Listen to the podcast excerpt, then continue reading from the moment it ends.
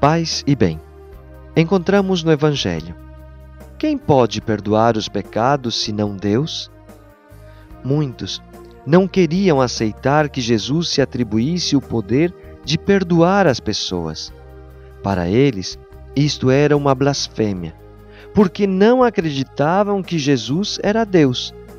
Alguns o viam só como um homem bom, com alguns poderes, mas não divino. Toda a vida de Jesus, as suas palavras e obras buscam demonstrar que ele é o Filho de Deus vivo e por isso pode não só curar o corpo, mas também perdoar os pecados e assim devolver a paz às pessoas.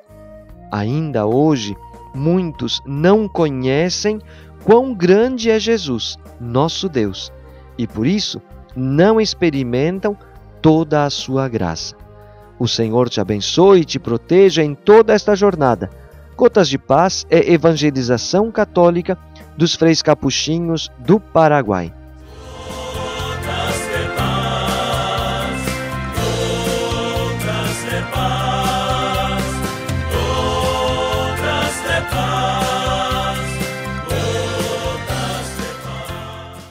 Você acabou de ouvir mais um programa da Capcast, central de podcasts dos capuchinhos do Brasil.